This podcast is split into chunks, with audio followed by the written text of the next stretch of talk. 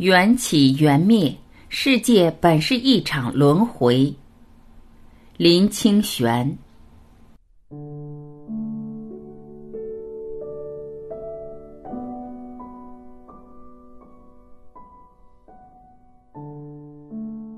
轮回的不只是人，整个世界都在轮回。我们看不见云了，不表示云消失了，是因为云离开我们的视线。我们看不见月亮，不表示没有月亮，而是它远行到背面去了。同样的，我们的船一开动，两岸的风景就随着移动，世界的一切也就这样了。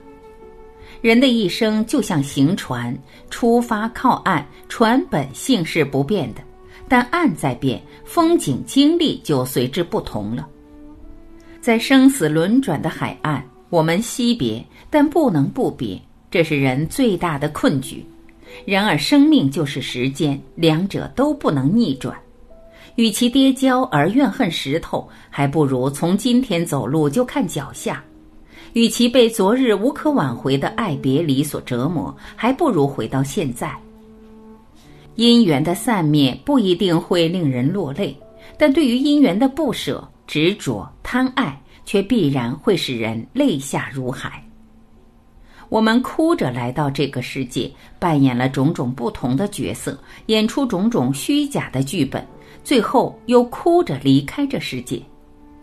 奔波的岁月，一站又一站的旅途，在动荡与流离中，只要反观自心，自净其意，就定了、静了、安了。每天的睡去是旅程的一个终站，每天的醒来是旅程的一个起点。一扇晴窗，在面对时空的流变时，飞进来春花就有春花，飘进来萤火就有萤火，传进秋声就来了秋声，闯进来情爱就有情爱，刺进来忧伤就有忧伤。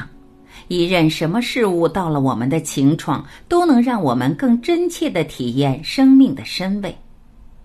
对于一个不相干的、不了解的事情。所有的言说都是自心的显现与投射，为别人心里的投射而生气，不是太不值得了吗？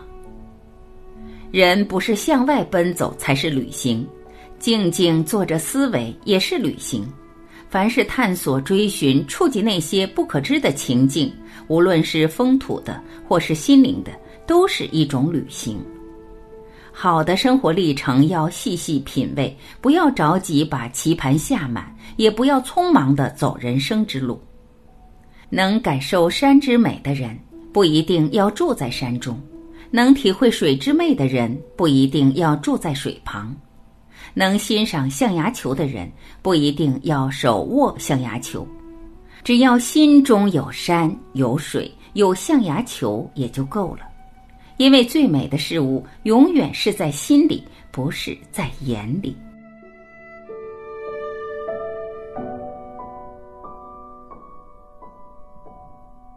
感谢聆听，我是晚琪，我们明天再会。